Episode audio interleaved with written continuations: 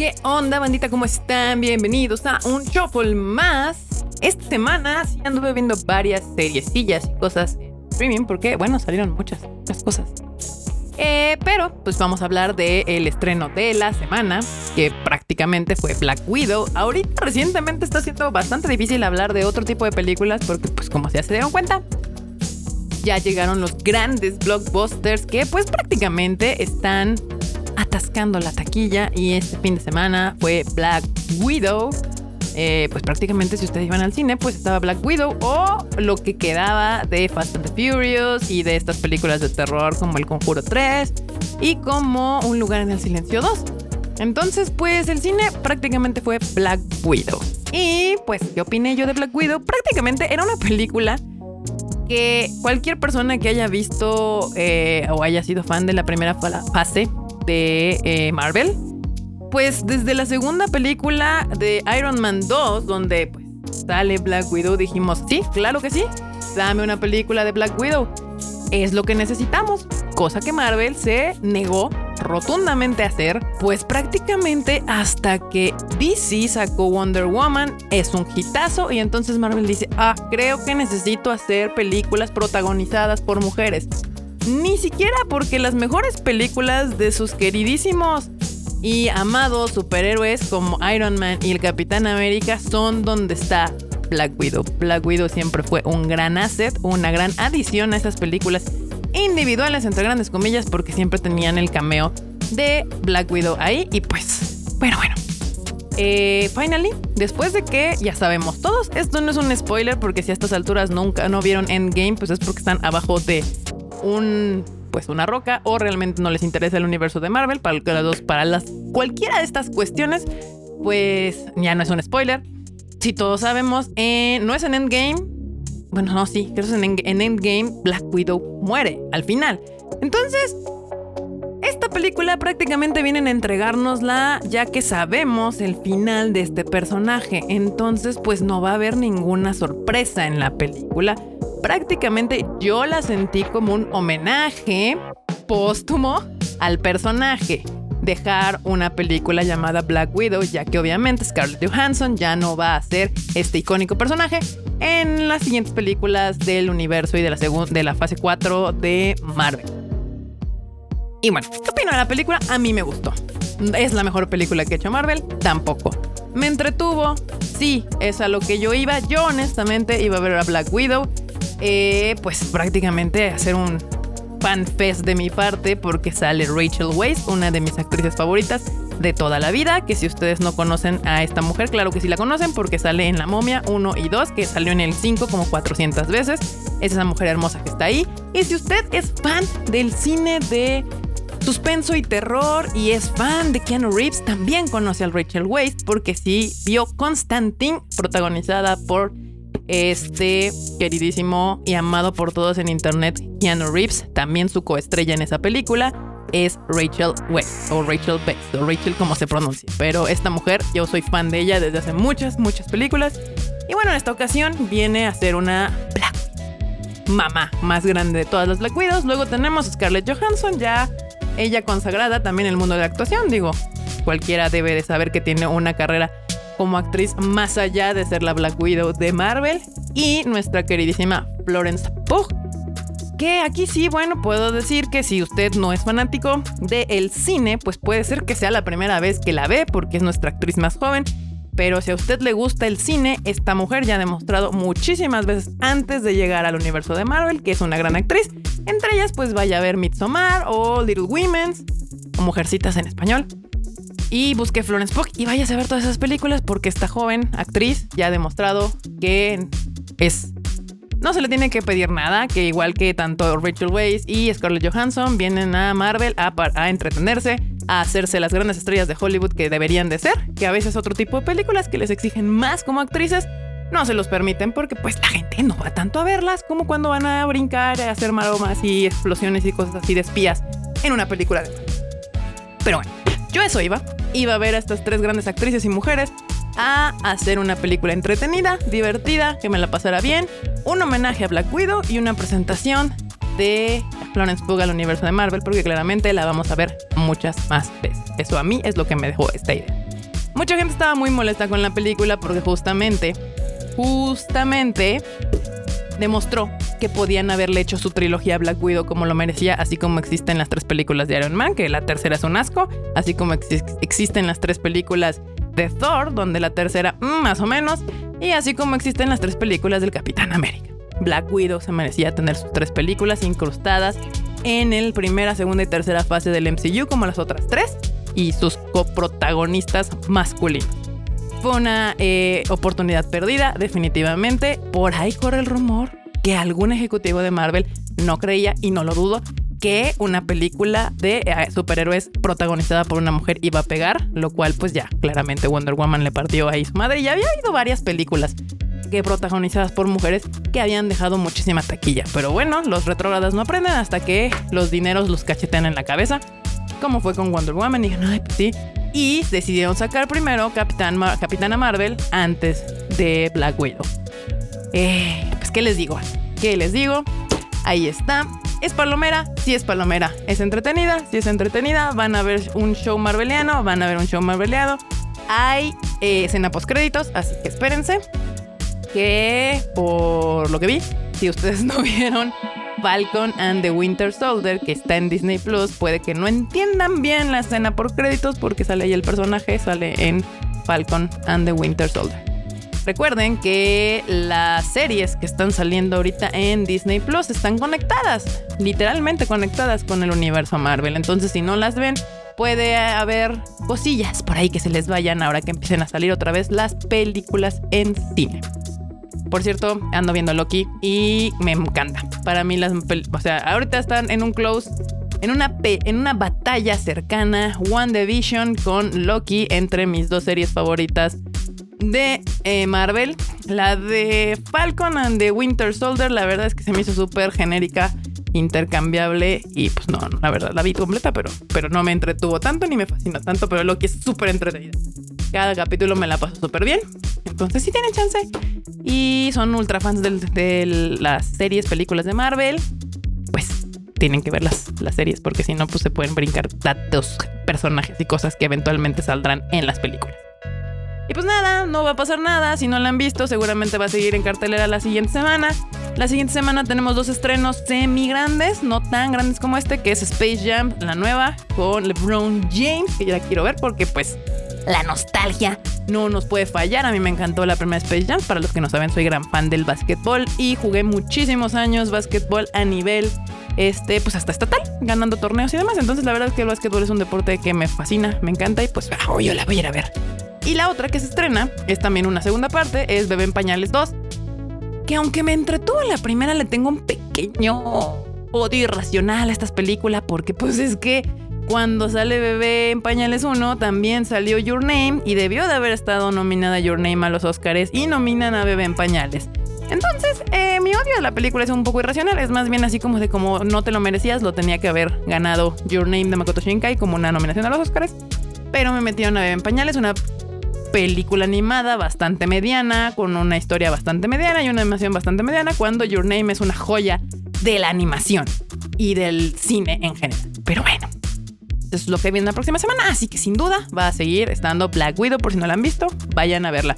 Que justo hoy salió la noticia de que pues lo logró, ahora es el mejor estreno en época pandémica de, de los blockbusters. Ya le ganó a Godzilla vs. King Kong y seguramente va a seguir recaudando más dinero y bueno, pues esa es una de las cosas. Ah, por cierto, ya también si ustedes no quieren ir al cine también y tienen Disney Plus, creo que ya la pueden rentar en Disney Plus, eh, pues extra.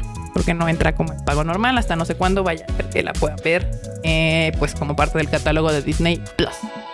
Y bueno, de ahí vámonos a otra película con otra gran estrella que fue como el hit de la semana pasada con Amazon Prime, que es Tomorrow War, que está protagonizada por este, este Chris Pratt eh, lo deben de ubicar también por sus películas de Marvel, como Star-Lord en Guardianes de la Galaxia o Guardians of the Galaxy, que fue quien lo impulsó al estrellato. Y pues nada, la película, ay, está entretenida, o sea, está, está bien hasta un punto, que no les puedo decir qué punto porque les estaría spoileando la película, ¿no? Pero está entretenida, es futurista. ¿De qué se trata esta película? Les cuento rápidamente. eh, en un futuro no tan lejano se supone que aparecen unos aliens que empiezan a destruir la humanidad. La humanidad empieza a perder la batalla contra estos aliens, entonces del futuro mandan unos mensajeros al pasado y empiezan a reclutar gente del pasado hacia el futuro para pelear contra estos eh, aliens porque pues prenden la batalla, les falta gente, entonces por eso se llama Tomorrow War, la, la guerra del mañana, porque es como si hoy llegaran y tuvieran que reclutar gente para ir a pelear 50 años en el futuro, una guerra que todavía no existe, pero tendrás que pelear en el futuro. Obviamente, eh, Chris Pratt es seleccionado y va al futuro a pelear contra estos extraños entes eh, extraterrestres. Ya no sé hablar, qué Este, y pues ahí se desarrolla la historia. La verdad es que hasta este punto que les digo que si la desean ir a ver van a entender perfectamente ese punto. Que hasta esa escena de ahí es bastante buena, bastante entretenida, bastante impresionante. Pero de ahí para adelante la película se cae espectacularmente, empiezan a resolver cosas sin sentido, empiezan a, hacer cosas que son muy convenientes para que la historia avance, para que la trama se dé, para que todo se solucione de la manera más apropiadamente posible y pierde todo su atractivo, la verdad, la película hacia el fin. Este, creo que es un buen intento de Amazon Prime. No se me hace como lógico porque de hecho ya se anunció que se está tratando de convencer a Chris Pratt y al, director de esta película a hacer un Tomorrow War 2. Mejor deberían de hacer este Edge of Tomorrow. Qué peliculón, que pues si ustedes no saben, viene de un anime, de un manga, perdón. Todos quieren ver la segunda parte, pero pues, pues no lo han hecho. Y pues nada, ahí está, están trabajando, tratando de hacer la segunda parte. Eh, no le veo el sentido, yo no le veo el sentido. No es una película espectacular. La verdad es de que si hubiera salido en el cine hubiera estado bien, pero para irse directamente a plataforma de streaming como Amazon Prime, pues también creo que está, pues, pues bien. O sea, y como aparte está en catálogo, no entra como extra como en Disney Plus, usted la puede prender si tiene Amazon Prime, puede prender su tele y ver a Chris Pratt ahí luchar contra algunos, este, extraterrestres. Los, los efectos especiales están bien hechos, eso sí se los, se los respeto porque sí quedan bien a veces como en la película de A Quiet Place 2 o Un lugar en silencio 2 los extraterrestres luego se ven medio raros. Aquí no, la verdad es que sí les quedaron bastante bien. Entonces, si usted tiene ganas de ver una película futurista de guerra en el futuro y batallas espectaculares, pues ahí está Tomorrow, Tomorrow War. Eh, ¿Qué calificación le pondría? Yo, yo creo que les voy a poner calificación para que vayan entendiendo. O sea, este es un 7 palomero. No, un 6 palomero. Le vamos a poner un 6 palomero porque es mediocre la película, pero te entretiene. Black Widow vendría a ser un 8 palomero porque no es mediocre, es bastante entretenida, está bien hecha y trae buen guion, solamente que pues es muy sencilla la trama, pero la cumple toda su totalidad. Y es palomera, o sea, realmente palomera, no requiere que usted le ponga atención impresionante porque si no, no lo entiende, no, no, te la puede ver con tranquilidad, es un 8 palomero. Eh, y bueno, ahora sí, vámonos. Vámonos completamente a Netflix. Netflix estrenó eh, dos series, bueno, una serie esta semana y trae una trilogía de películas que ya estrenó dos, que está estrenando una cada viernes. Vámonos primero por la serie. La serie que se estrenó fue la cuarta y última temporada de Atypical, una de mis series favoritas de Netflix. Les voy, les vengo a avisar. Me encanta esa serie. Ahora, no es Game of Thrones, no es este. ¿Qué otra película? Serie mamá. O sea, no es una serie así que te vaya a cambiar la vida en el sentido de su producción y de su historia complicada ni nada. No, esta atípica es de estas series bonitas, de estas series que te calientan el cocoro cada vez que las ves. Es de estas series que tratan temas relevantes en la actualidad, temas medio tabús de una manera y una perspectiva muy familiar, muy amigable. Y que al final pues termina dejando, cuando tú terminas de ver el capítulo o la serie, terminas así como con el corazón calientito y eres feliz y todo es bonito, ¿no? Ah, la serie, para quienes no saben, se trata de un chico que está dentro del espectro autista y, este, y su familia obviamente como él y su familia lidian con el hecho de que él está dentro de este espectro y durante cada una de las temporadas van tratando diferentes temas como el engaño, como la homosexualidad, como el género, como el justamente eh, ser una persona con espectro autista, cómo afecta su vida y diversos temas. Son muchísimos los temas que van tratando durante estas cuatro temporadas es muy bonita. Es de estas series donde no puedes odiar a nadie. Aunque en la primera yo odiaba a la mamá. Pero conforme va avanzando la serie, vas entendiéndola y vas mejorando el personaje y al final dices, sí, sí esta es la mamá que, que, está chida. Eh, se la recomiendo mucho. Es muy entretenida. Yo diría más bien que la vean. Es como de estas series para verlas mientras desayunas o mientras cenas. O sea, mientras estás ahí, tienes, tienes ganas de, de ver algo que no requiera mucho esfuerzo de tu parte, que la pongas atención así y la estés viendo para relajarte. Es para relajarte, para pasar un buen rato, para ya el, clásico de ya trabajé un chingo, ya estoy cansado, estoy harto de, todo. Vamos a poner a Typical para que me hagan reír un rato, me hagan sentir bien un rato y demás. Yo recomiendo, es una serie muy bonita. Así que pues ahí vean. Además, trata mucho de pingüinos y yo amo a los pingüinos. Y ahora, un género que me encanta. Si ustedes saben, en el shuffle, han escuchado varios shuffles, pues ya saben que me encanta el cine de horror. El general, el, el género de horror me encanta. Y pues Netflix trae ahorita estas tres películas, una trilogía que se llama Fear Street. Esta trilogía está escrita y de hecho viene de unos libros que son de eh, R.L. Stein o algo así. Sí, R.L. Stein. Que si usted, mm, pues ya tiene sus años, es millennial, seguramente él escuchará o habrá visto una serie que pasaban por el 4 en la televisión que se llamaba Escalofríos en español, Goosebumps en inglés. Y es del mismo, había una serie de libros, yo tenía un libro de esos porque me encantaba, siempre me ha gustado al aparecer desde morrita el terror. Y pues R. Stein es como de estos grandes conocidos para uno que le gusta el terror desde morro porque hacía este tipo de libros para con terror horror para niños o para gente más joven. Entonces era una serie de televisión y ahora hizo otra trilogía de libros que se llama Fear Street. Y Netflix los compró y va a ser una trilogía de películas. Ya sacó Fear Street 1994 y Fear Street 1978. Y la próxima semana va a salir Fear Street 1666. Eh, la... ¿Cómo decirlo? La historia, obviamente, como los años lo cuentan, va contándose en retrospectiva.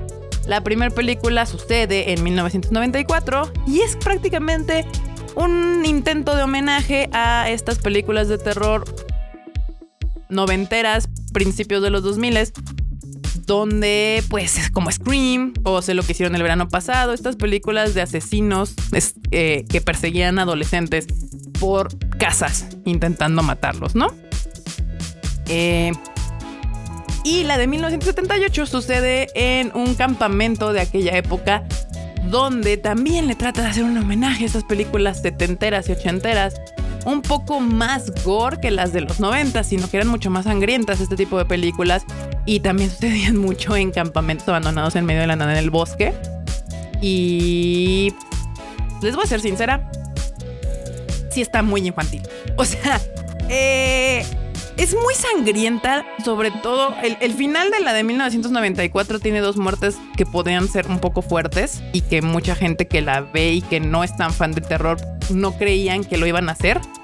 Porque solo tiene estas dos muertes como bastante gore en, cámara.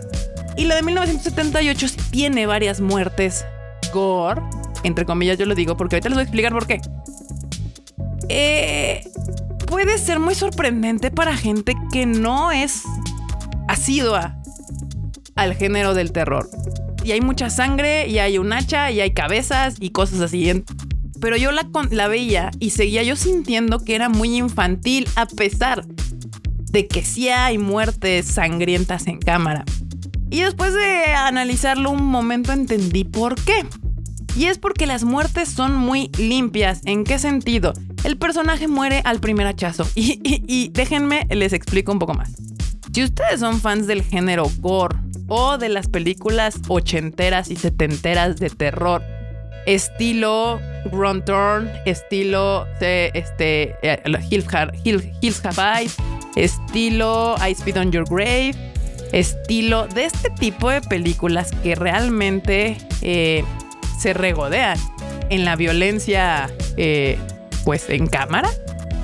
Sangre y muerte literalmente en cámara, hasta la masacre en Texas. Si se dan cuenta, realmente estas películas son fuertes y difíciles de ver porque realmente ves sufrir a los personajes.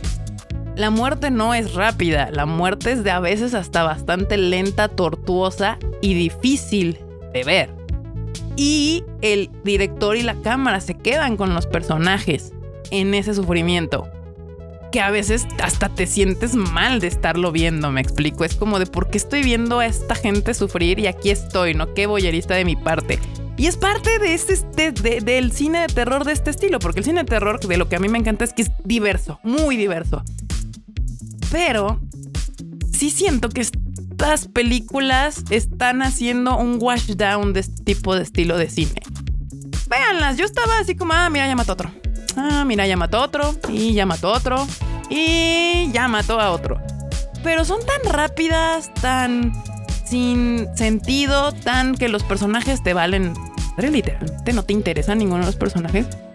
Y las muertes ni las sientes. O sea, nada más ves sangre por todos lados, pero, pero no sufres, no te sientes mal, no nada. Te digo que solamente hay una muerte en la primera película al final. Que si dije, ay, no, no lo va a matar así, seguramente ahorita se va a salvar. No, no, no es ese tipo de película.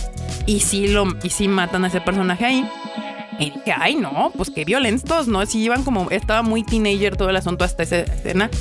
Y la de 1978, pues sí es más sangrienta, pero al final no, no, no, no, no, no. Yo sí estoy muy fan del cine de terror en ese sentido y no sentí nada. Yo creo que tal vez si, si tú no has visto tanto cine de terror, puede ser que sigas, ay, no, sí está bien fuerte, sí está bien fuerte y está bien, está bien, está, está bien, porque yo creo que ese es el mercado al que está buscando Netflix, no al gran fan del cine de terror, sino a alguien que puede gustarle de vez en cuando ver una peliculilla de terror, pero no quiere ver La Masacre en Texas, ni Jeepers Creepers, ni, ni otras películas más heavy como algunas tailandesas que hay por ahí, ni demás. Entonces, la tercera película va a ser en 1666. ¿Por qué? Porque están hablando de una bruja que prácticamente que ha estado conteando un pueblo durante años creando asesinos seriales, poseyendo a la gente del pueblo.